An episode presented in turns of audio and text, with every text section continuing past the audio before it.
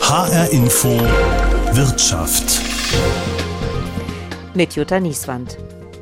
Die berühmten Ausrutscher der Manager haben wir alle mal gehört. Nehmen wir VW-Chef Matthias Müller, der den Abgasskandal ein technisches Problem genannt hat, oder den einzigen deutschen Bankchef Hilmar Kopper, der eine Schadenssumme von 50 Millionen Euro als Peanuts bezeichnet hat. Die Aufregung ist jedes Mal groß und es dauert in der Regel eine Weile, bis sich die Wogen wieder geglättet haben. So geht gute Unternehmenskommunikation sicher nicht. Nur, wie kann sie gelingen? Wie machen Unternehmen das heutzutage?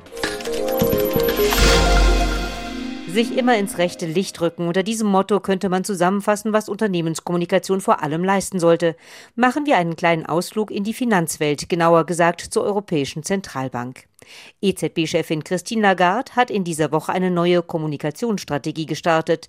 In ihren Worten: In our new strategy we committed to adopt a communication in unserer neuen Strategie setzen wir auf eine Kommunikation, die für alle zugänglich und einfacher zu verstehen ist. Und auch wenn wir alle Elemente abdecken sollten, an die sie gewohnt sind, so versuchen wir das auf eine angenehmere und verständlichere Art und Weise. Letztlich geht es also darum, die Geldpolitik der EZB besser zu präsentieren. HR Info Wirtschaftsreporterin Ursula Mayer hat sich in dieser Woche angehört, wie die EZB-Chefin das nun umgesetzt hat. Was ist denn dabei herausgekommen? Sie hat heute langsamer gesprochen, einfachere Sätze benutzt, anschaulicher erzählt, wie es der Wirtschaft und den Menschen in der Eurozone geht, dass die Corona-Pandemie da immer noch ihre Schatten wirft. Und da hat sich dann schon ein bisschen gelöst von dem üblichen Wortkorsett, in dem EZB-Präsidenten normalerweise stecken. Also wenn die Entscheidung der EZB erklären, ist das zum Teil schon richtig abgehoben. Aber so ganz konnte es Lagarde auch nicht lassen. Zum Beispiel ging es dann eben auch bei ihr um eine umfangreiche geldpolitische Akkommodierung, also das ja absoluter Fachjargon bedeutet aber nichts anderes, als dass die EZB weiter Milliarden in die Hand nimmt, um die Wirtschaft zu unterstützen und dass sie die Zinsen auf ihrem Rekordtief lässt. Also teils hätten da Laien immer noch einen Übersetzer gut gebrauchen können. Also du sagst, Lagarde hat mindestens ein bisschen verständlicher formuliert. Waren da auch die Inhalte etwas leichter zu verstehen? Jein. Die EZB hat ja auch ganz gezielt nochmal ihre Kernaufgabe angepackt und da auch nochmal einiges umformuliert. Sie sorgt jetzt immer noch für stabile Preise in der Eurozone, aber ihr Inflationsziel, das hat sie eben leicht abgeändert und sie peilt nun, Achtung, wieder so eine Phrase, auf mittlere Sicht eine Rate von schlicht zwei Prozent an und eben nicht mehr dieses unter, aber nahe zwei Prozent. Denn da hatten sich viele ja wirklich gefragt, also unter, aber nahe zwei Prozent, was soll das sein? 1,8 Prozent, 1,9 Prozent mehr? Also da ist das Rätselraten jetzt vorbei und offen bleibt dagegen, was auf mittlere Sicht bedeutet. Das ist ein kleines, aber ein sehr, sehr wichtiges Detail, denn vieles deutet darauf hin, dass es hier um Jahre geht, in denen die EZB immer weitermacht wie bisher. Und das heißt dann natürlich auch für uns, dass wir auf absehbare Zeit eben auf mittlere Sicht keine oder kaum noch Zinsen sehen. Wenn die EZB jetzt vieles vereinfacht, siehst du denn da vielleicht auch Gefahren? Ich denke, man muss da wirklich höllisch aufpassen. Und man hat es ja bei Lagarde selbst auch gesehen. Die hat ja schon am Anfang bei ihrem Amtsantritt 2019 gesagt, also sie wird ihren eigenen Kommunikationsstil haben und sie ist ja auch eine sehr gute Kommunikatorin, hat es auch selbst bewiesen, hatte allerdings auch schon Kommunikationspannen, muss man sagen. Zum Beispiel letztes Jahr, da hat sie bei einer Pressekonferenz einfach recht salopp gesagt, ach, die EZB muss sich nicht ausschließlich kümmern um Italien und nicht speziell darum äh, sorgen, dass das Land am Kapitalmarkt günstig an Geld kommt. Das ist an sich nicht völlig falsch, aber an den Börsen hat das für so einen Wirbel gesorgt, dass Lagarde da ganz schnell zurückgerudert ist. Und das zeigt halt ganz deutlich, klar, also Geldpolitik ist eine komplizierte Materie, die muss man gut und klar vermitteln, aber es wird dann trotzdem jedes einzelne Wort auf die Goldwaage gelegt. Warum richtet sich die EZB jetzt überhaupt stärker an die Öffentlichkeit? Was will die damit? Also man muss es ganz ehrlich sagen, sie ist bei vielen einfach nicht so beliebt, vor allem nicht bei den Sparern. Äh, klar, deren Erspartes wird ja durch die steigende Inflation aufgefressen. Sie bekommen dafür auch gar keine Zinsen mehr, weil die EZB die quasi abgeschafft hat. Und jetzt will sie eben mir erklären, warum sie sowas im Zuge ihrer Geldpolitik überhaupt macht. Sie will näher ran an die Bürger. Da tut die Zentralbank einiges. Also die Mitglieder des EZB-Rats twittern zum Beispiel fleißig, versuchen da Aufklärungsarbeit zu leisten. Es gibt zum Beispiel auf der Webseite auch einen Inflationsrechner. Da kann ich meine eigene ganz persönliche Inflationsrate ausrechnen. Und die EZB will ja längst nicht nur Botschaften senden, die will auch den Europäern mehr zuhören. Zum Beispiel bei einem Bürgerdialog. Da haben sich bereits tausende Menschen gemeldet. Teilweise konnten sie bei der EZB auch richtig was bewirken. Es haben sich nämlich viele Europäer aufgeregt, dass manches in die Inflationsrate gar nicht mit reingerechnet wird. Zum Beispiel die Preise für Häuser. Die sind nämlich in den letzten Jahren aber teils massiv gestiegen. Da will die EZB jetzt ran und versuchen, dass das dann auch geändert wird. Jetzt ist die EZB ja kein Wirtschaftsunternehmen. Ähm, das heißt, eigentlich hat die kein Produkt zu verkaufen und trotzdem arbeitet sie an ihrem guten Ruf. Warum macht sie das eigentlich? Denn das ist ja diese Öffentlichkeitsarbeit, die sie da betreibt. Ich glaube, am Ende geht es halt vor allem um Vertrauen. Also auch eine Institution wie die EZB, die ja sich kümmert und unser Währungssystem im Blick hat. Währung funktioniert nur mit Vertrauen. Und ich glaube, es funktioniert letztlich auch nur, wenn der EZB vertraut wird. Und dafür muss man eben verstehen, was sich in der EZB abspielt. Also ich denke, auch das spielt eine ganz wesentliche Rolle, warum die EZB transparenter sein will, was sie aber teilweise dann auch nicht ist. Soweit zur Europäischen Zentralbank. Zwar ist die kein klassisches Wirtschaftsunternehmen, aber wie sie wollen sich auch Unternehmen nach außen präsentieren, um Vertrauen in ihre Produkte zu schaffen.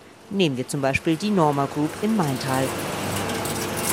In einer Röhre, die aus rotierenden Stangen besteht, landen kleine schwarze Kunststoffteile. Zuerst sind sie noch miteinander verbunden, doch durch die Bewegungen in der Röhre werden sie voneinander getrennt und rutschen nach vorne in einen Behälter. Die kleinen Teile, die sie miteinander verbunden haben, fallen durch Ritzen zwischen den Stangen in den Müll. Es ist wie das alte Spiel, die Guten ins Töpfchen, die Schlechten ins Kröpfchen. Nur, dass es sich hier nicht wie im Märchen um Linsen handelt, sondern um winzige Bauteile für Autos. Ina Busbach aus der Kommunikationsabteilung der Norma Group. Hier werden Steckverbinder hergestellt, die vor allem in Autos eingesetzt werden. Hier arbeiten insgesamt rund 700 Leute am Standort. Das heißt, hier wird angeliefert Kunststoffgranulat in kleinen farbigen Plättchen, dann erhitzt und in Form gegossen.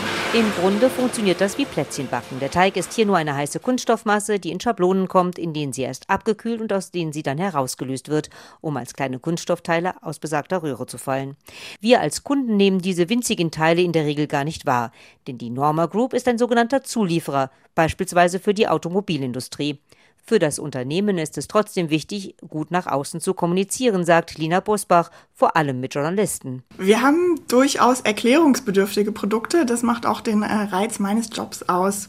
Also kurz gesagt sind wir Marktführer Verbindungstechnologie. Das heißt, unsere Produkte sind überall da gefragt, wo zwei Leitungen zum Beispiel verbunden werden müssen. Das können Abwasserleitungen sein, das können effiziente Wasserleitungen für den Garten sein zur Bewässerung, das können Kühlleitungen im E-Auto oder am Verbrenner sein und ähnliches.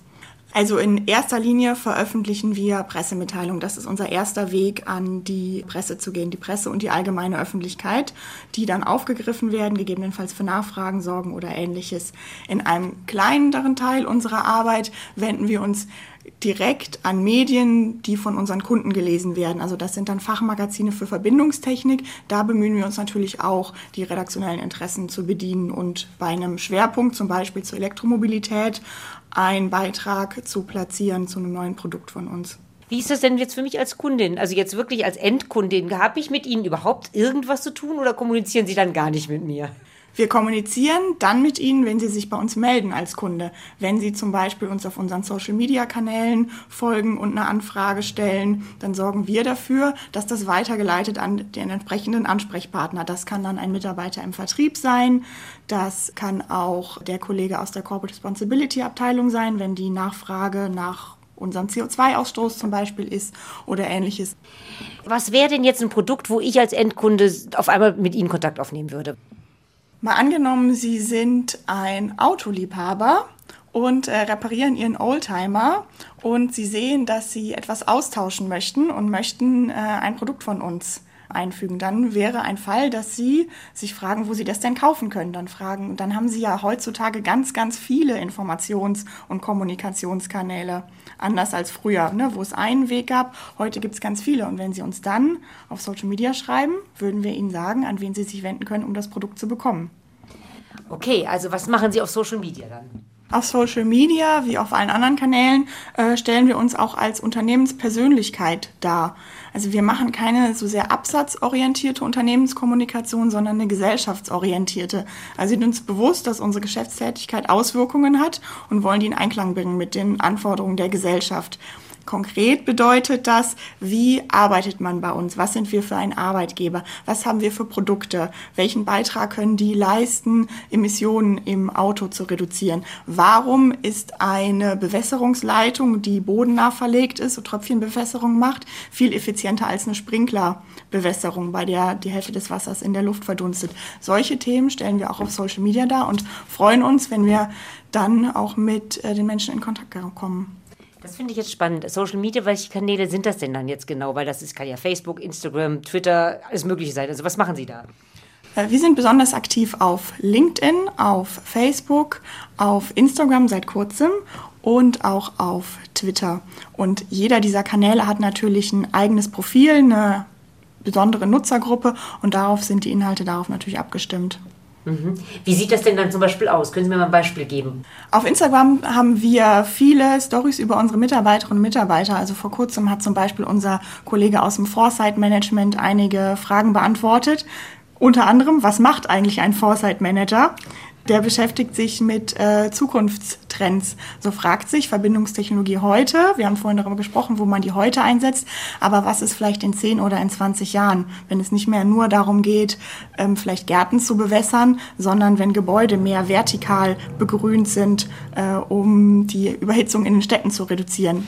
Warum glauben Sie, ist es wichtig, sowas zu kommunizieren? Wichtig ist grundsätzlich, dass wir ähm, alle unsere Anspruchsgruppen darüber informieren, was wir machen und was wir sind. Eine langfristige und kontinuierliche Kommunikation. Man kann nicht nicht kommunizieren. Würden wir nichts dazu sagen, wäre das auch eine Aussage. Und wir haben, das ist dann die Unternehmensstrategie, festgelegt, wo wir hinwollen. Und dann ist es uns natürlich ein Anliegen, das zu kommunizieren an die Öffentlichkeit, an Journalisten, darüber auch an Kunden und andere Gruppen und ganz besonders an unsere Mitarbeiter, dass die diesen Prozess begleiten und auch daran teilhaben können. So geht es auch der Firma Samson in Frankfurt mit 2000 Mitarbeitern vor Ort. Sie hat sich auf automatisierte Stellventile spezialisiert. Das sind im Prinzip Geräte, die Stoffströme regeln. Das können Öle, Gase, Dämpfe sein, zum Beispiel in der Produktion der chemischen oder der Nahrungsmittelindustrie. Das heißt, die meisten Menschen kommen mit diesen Produkten nicht mal in Berührung. Trotzdem ist auch hier Unternehmenskommunikation wichtig, sagt Pressesprecher Jürgen van Santen. Das Ganze hat damit zu tun, dass es zum Beispiel auch Themen gibt wie Standortpolitik, ne, wo es darum geht, gerade in einer Stadt in Frankfurt, in der wir ja ansässig sind, wo die Flächen knapp werden für Wohnungsbau und natürlich hier und da auch auf Industriegebiete geschaut wird. Wir sitzen ja im, im Ostend, also in, in Innenstadtnähe, und da entstehen natürlich auch Begehrlichkeiten. Und das ist natürlich auch der Grund, warum man Öffentlichkeitsarbeit machen muss, um an der Stelle auch klar zu machen, hier ist Industrie in der Stadt und wir möchten auch gerne an unserem Standort bleiben. Oder auch andere Themen, wie zum Beispiel Themen, die die Kunden auch an uns herantragen und auch Mitarbeiter. Das Thema Ressourcenschonung, Energieeffizienz, Nachhaltigkeit. Unsere Kunden wollen wissen, was wir äh, zu diesen Themen denken, wie wir damit umgehen und auch unsere Mitarbeiter wollen das von uns wissen. Und es hat natürlich auch was mit der Attraktivität als Arbeitgeber zu tun, warum wir Unternehmenskommunikation machen. Und das eben mehr, als wir es vor zehn Jahren getan haben. Wie machen Sie es denn dann? Also was sind so die Kommunikationswege, Adressaten? Wie gehen Sie davor? Sehr unterschiedlich, vielfältig. Wir versuchen natürlich zum einen hier und da auch unsere Firma zu öffnen, indem wir an Veranstaltungen teilnehmen, die von vielen mitgemacht werden, sei es Tage der Industriekultur oder auch lange Nacht der Industrie oder andere Veranstaltungen, gerade auch wenn es um Berufsausbildung geht, haben wir auch schon Berufsinformationstage gemacht. Das ist also so ein Weg.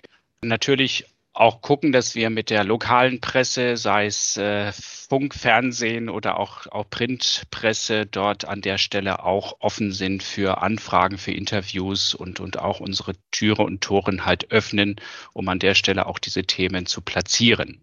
Und wir engagieren uns in lokalen Verbänden bei der IHK, bei der Wirtschaftsförderung Frankfurt, VDMA, um an der Stelle auch die Öffentlichkeit mit zu erreichen. Letztlich will ja jedes Unternehmen eigentlich nur seine Produkte verkaufen, sage ich jetzt mal ja, ganz platt. Ja. Ähm, trotzdem scheint ja das, was Sie jetzt so beschreiben, wichtig zu sein. Warum geht es über dieses Hauptsache, wir verdienen unser Geld mit dem, mhm. was wir herstellen? Warum reicht das nicht? Gerade auch unsere Kunden haben dort heute andere Vorstellungen auch. Da geht es nicht nur mehr ums Produkt alleine. Die technischen Dinge, ich denke mal, das wird erwartet, dass wir das können. Das haben wir auch über 100 Jahre bewiesen, dass wir Technik beherrschen und an der Stelle auch immer wieder Neuigkeiten bringen können. Aber es geht um das große Ganze und Firmen haben gerade auch Kunden auch selber Ansprüche, mit welchen Lieferanten sie zusammenarbeiten, teilweise auch getrieben durch Regeln und Vorgaben, die, die sie von, von staatlicher Seite bekommen, wie sie zu agieren haben. Und dementsprechend ist es wichtig zu wissen, was ein Unternehmen noch mehr ausmacht als nur die blanke Technik und wenn wir uns letztendlich nur auf Technik reduzieren, dann werden wir eines Tages austauschbar. Also das Thema weiße Ware, Sie kennen das aus dem Bereich von Gebrauchsgegenständen im Haushalt. Irgendwann spielt es keine Rolle mehr, wer es hergestellt hat. Das ist natürlich auch ein wirtschaftlicher Faktor, der dahinter steckt. Wo geht die Zukunft hin? Was wird sich noch verändern, Ihrer Meinung nach? Nutzen Sie Twitter, Instagram, Facebook, also diese ganzen Social-Media-Kanäle? Ja. Das nutzen wir verstärkt. Das ist etwas, was sich tatsächlich geändert hat. Also Twitter jetzt nicht. Dafür haben wir praktisch zu wenig Neuigkeiten äh, pro Tag oder pro Woche. Das halte ich für übertrieben. Aber jetzt Instagram ist für uns ein wichtiger Kanal geworden. Natürlich einfach auch, um nach draußen hin Bilder zu zeigen über die Arbeitswelt, in der wir hier leben. Äh, LinkedIn hat sich gerade in, in der Corona-Pandemie im Lockdown als sehr wichtiges Medium äh, entpuppt. Die Homepage selber, das bespielen wir natürlich stärker und das ist auch etwas, was sich letztendlich geändert hat. Das Ganze ist mehr zu einem Mehrkanalkommunikation geworden, wo früher praktisch mehr oder weniger der Vorstandsvorsitzende oder einige wenige Kollegen aus dem Vorstand letztendlich dort nach draußen hin gewirkt haben ist es heute sehr vielfältig und geht quer durch das ganze Unternehmen auf unterschiedlichen Ebenen angefangen von den Auszubildenden, die bei uns in so einem Projekt mitmachen, was Social-Media-Kanäle angeht, bis hin zur Geschäftsleitung, bis hin zu den Kollegen aus der Entwicklung, die aus über fachliche Themen angefragt werden und auf vielerlei Kanäle quasi äh, publizieren in unterschiedlichsten Formen. Und dementsprechend verändert sich das ja auch in einem Unternehmen, dass man sagt, wir haben jetzt ganz viele Kommunikatoren. Und die müssen natürlich in irgendeiner Form auch äh, geführt werden, gebrieft werden. Den muss man Regeln an die Hand geben und Leitplanken, um zu sagen, darin könnt ihr euch bewegen. Und es geht ja auch darum, den Kommunikatoren ein Stück weit auch die Sicherheit zu geben. Was kann ich sagen? Was darf ich sagen? Was ist die offizielle Unternehmenspolitik Äh, oder auch Philosophie, Vision, Mission, in der ich mich dann bewegen kann in der Kommunikation. Genau, das denke ich ist auch wahrscheinlich ein ganz großes Risiko letztlich, dass da auch mal was schiefgehen kann, ne? wenn Richtig. irgendjemand davon galoppiert. Das kann passieren, gerade im Social-Media-Bereich. Ich denke, es ist häufig auch nicht unbedingt ein Beinbruch, weil das ja ein sehr schnelles Medium ist, das auch viel vergisst an der Stelle, wenn die Aufmerksamkeit einfach nicht mehr da ist. Und man muss eben vorbereitet sein, wenn irgendwas eskaliert, was man dann tut an der Stelle.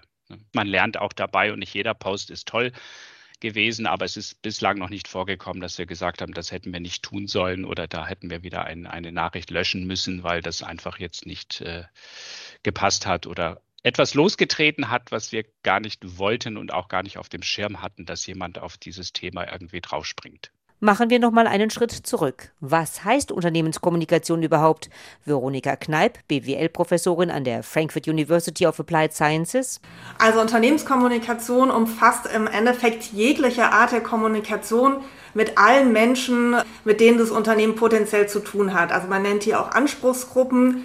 Das heißt, es umfasst sowohl die Kommunikation nach innen, also beispielsweise zu Mitarbeitern, mit dem Betriebsrat oder anderen Gruppen im Unternehmen, aber auch natürlich nach außen, ja, zu Kunden, zur allgemeinen Öffentlichkeit, Lieferanten etc. Dann gehört natürlich auch dazu, ja, sowohl das Geplante, also Kampagnen, die man wirklich plant, Informationen, die man regelmäßig nach innen, nach außen gibt, aber auch die ungeplante Kommunikation, also Reaktion auf Anfragen, aber auch Kommunikation im Krisen- oder im Pannenfall. Wie kann man denn gelungene Kommunikation tatsächlich erreichen? Was ist der Schlüssel? Ja, also ich würde sagen, tatsächlich eben gute Strukturen zu haben. Ja, also gute Informationen nach innen zu geben, regelmäßig, auch möglichst transparent und aber auch diese Strukturen für den Krisenfall aufzubauen. Also Krisenkommunikation ist natürlich immer eine ungeplante, aber trotzdem kann man im Hintergrund diese Strukturen aufbauen. Also dass man wirklich weiß, okay, wer redet eben in so einem Krisen, in einem Pannenfall mit denjenigen, die da Anfragen stellen, welche Kanäle müssen in welcher Reihenfolge bedient werden, also dass man da auch einfach nichts vergisst, ja, von der Unternehmenswebsite äh, über Pressemitteilungen, über die Social-Media-Kanäle, wer sind relevante Ansprechpartner bei den Journalisten, also wen ähm, muss man da auf jeden Fall abarbeiten, also dass man das einfach aufbaut, in, um in so einer doch ja immer chaotischen Krisensituation dann wirklich zu wissen, was muss wann in welcher Reihenfolge passieren. Haben Sie da mal ein gelungenes Beispiel? Ja, also es ist jetzt vielleicht keine Krisenkommunikation in dem Sinne, aber zum Beispiel, glaube, das war Gillette. Die haben so eine Neupositionierung versucht in den letzten Jahren, ja, weg von diesem für das Beste im Mann und, und so einem sehr traditionellen Männlichkeitsbild hin eben zu einem facettenreicheren Bild und haben auch damit gerechnet, dass das vielleicht nicht bei allen so sofort äh, gut angenommen wird. Und die haben auch tatsächlich sehr viele negative äh, Rückmeldungen dann bekommen auf diese Kampagne und waren dann aber vorbereitet und haben im Endeffekt jeden Post auch individuell beantwortet, sich nochmal erklärt, ähm, das Ganze begründet, warum sie auch dahinter stehen. Die waren in dem Fall also beispielsweise gut vorbereitet. Krisenkommunikation kann eine Herausforderung sein. Das weiß auch Lina Busbach von der Norma Group in Maintal. Die Corona-Pandemie hat das deutlich gezeigt. Wir hatten wie viele Abteilungen für Unternehmenskommunikation natürlich große Herausforderungen im Frühjahr 2020, als Corona dann plötzlich unabwendbar eindrücklich äh, in Europa und in Deutschland angekommen war und innerhalb kürzester Zeit Mitarbeiterinnen und Mitarbeiter aus dem Homeoffice gearbeitet haben, Kunden von uns ihre Werke geschlossen haben und dann entsprechend ähm, Bestellungen verschoben haben, wir unsere eigene Produktion zeitweise unterbrochen haben, die Kolleginnen und Kollegen in Kurzarbeit gingen zum Teil und ähm, es eine bestätigte Covid-Erkrankung bei einem unserer Vorstandsmitglieder gab. Das war eine Situation, wo plötzlich alles in Frage gestellt war. Und dann unsere Aufgabe in der Unternehmenskommunikation war sicherzustellen, glaubwürdige und verlässliche Informationen zu kommunizieren an alle Zielgruppen innen und außen. Und wie haben Sie das gemacht? Wir haben uns einen Plan gemacht. Das ist meistens das Wichtigste unter Unternehmenskommunikation. Wie ich zu überlegen, wann man welche Zielgruppe informiert. Dabei gilt der Grundsatz ähm, intern vor extern. Das heißt, es war wichtig, dass unsere Mitarbeiterinnen und Mitarbeiter zuerst informiert sind, wenn es einen Corona-Fall im Gebäude gibt. In diesem besonderen Fall ging es auch darum, zu, zu überlegen, welche rechtlichen Auswirkungen das hat. Ähm, wir haben sichergestellt, dass zu jeder Zeitpunkt der Vorstand handlungsfähig war. Aber das ist natürlich eine Feststellung, die vor dem Zeitpunkt liegen muss, wo man kommuniziert, dass es ein, äh, eine Covid-Erkrankung im Vorstand gibt. Timing ist eigentlich alles in der Unternehmenskommunikation. Mhm. Und wann haben, sind Sie dann mit den Informationen dann noch nach draußen gegangen? Also jetzt waren es ja erstmal nur die Mitarbeiter, die dann irgendwann informiert wurden. Und wie haben Sie das nach draußen gemacht? Wir haben eine Pressemitteilung dazu veröffentlicht, weil uns wichtig war, auch als börsennotiertes Unternehmen, die Öffentlichkeit und auch die Anteilseigner des Unternehmens darüber transparent zu informieren. Jedes Unternehmen kann in eine Krise geraten. Auch Rückrufaktionen können den Ruf einer Firma ordentlich ins Wanken bringen. Man denke nur an bekannte Fälle wie Listerien in der Wilkewurst, defekte Gaspedale in Toyota-Autos oder der Dieselskandal bei Volkswagen. Nur wie handeln Unternehmen dann richtig? Johannes Vogelt, BWL-Professor an der Universität Mannheim. Er stellt zusammen mit seinem Kollegen Dirk Simon regelmäßig das sogenannte German Business Panel, um aktuelle Themen von Unternehmen aufzugreifen und zu studieren. Seine Erfahrung? Wenn man so in den Fokus gerät, gibt ja dieses Wort vom Shitstorm. Ich denke, dass man dann wirklich sehr entschieden reagieren muss und nicht so eine Art Salamitaktik fahren darf, sondern man muss es vom Ende her denken also so scheibchenweise irgendwie mit der Wahrheit rausrücken, ist also eine ganz schlechte Taktik, sondern man muss in einem Schritt sagen, okay, das ist der Stand, auf den wir alle bringen wollen. Genau, also ein Rückzugsgefecht sieht da, glaube ich, ganz schlecht aus. Einfach einknicken ist aber auch manchmal nicht die richtige Haltung. Also es gab zum Geburtstag der DFG zum Beispiel, haben die alle möglichen Videos online gestellt. Auch eins von Dieter Nuhr, Und der hat so ein paar äh, Spezialisten, die ihm auf Schritt und Tritt folgen und ihn als reaktionär bezeichnen. Und dann begann also das wirklich sehr in den Fokus zu rücken. Und die DFG ist dann einfach eingeknickt und hat das Video erstmal wieder runtergenommen.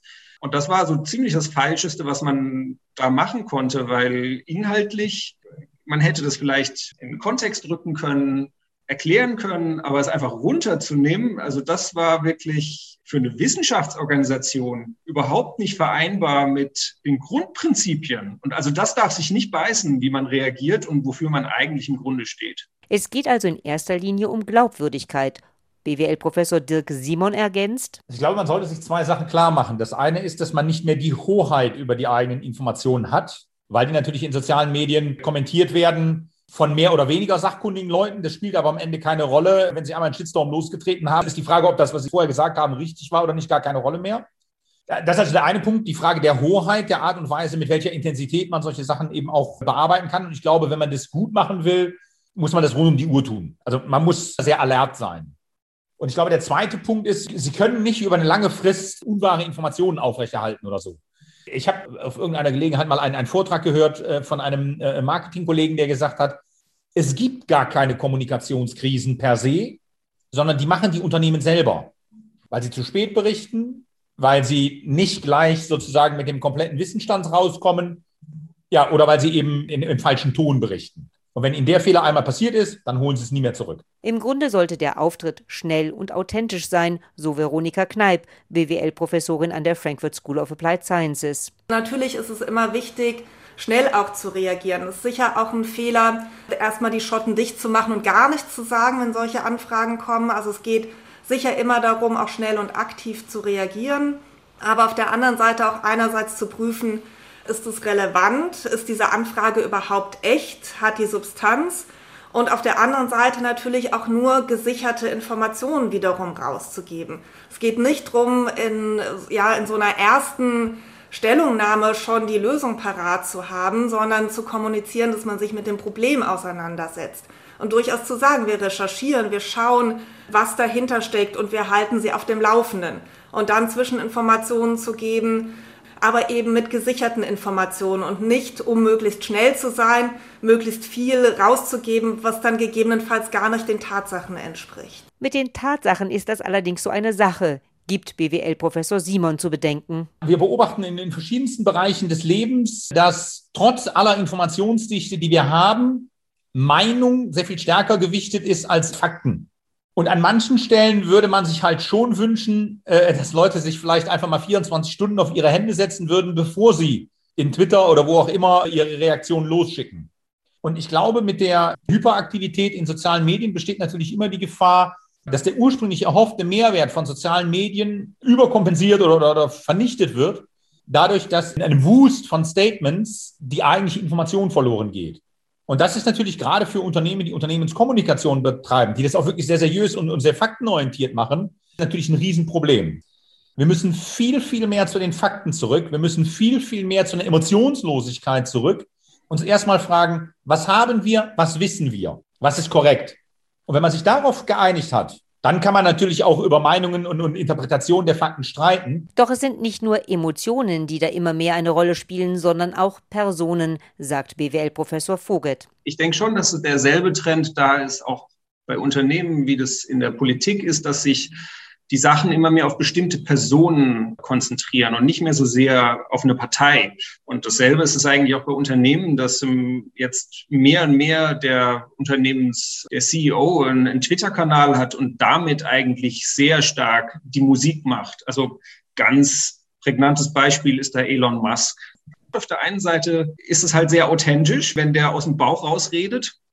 Auf der anderen Seite passieren dann halt auch mehr Fehler. Für die Europäische Zentralbank in Frankfurt ist die Chefin Christine Lagarde die zentrale Person. Dessen ist sie sich sicherlich auch bewusst, wenn sie auf der Pressekonferenz bei den Fachjournalisten dafür wirbt, dass sie sich jetzt einfacher ausdrücken will als bisher. Seien Sie nicht überrascht, wenn es etwas anders ist als das, was Sie sonst gewohnt sind. Und ich hoffe, es macht Ihnen auch nichts aus, wenn es etwas schlichter ist und auch etwas anders strukturiert. Letztlich muss Unternehmenskommunikation offenbar viel unter einen Hut bringen.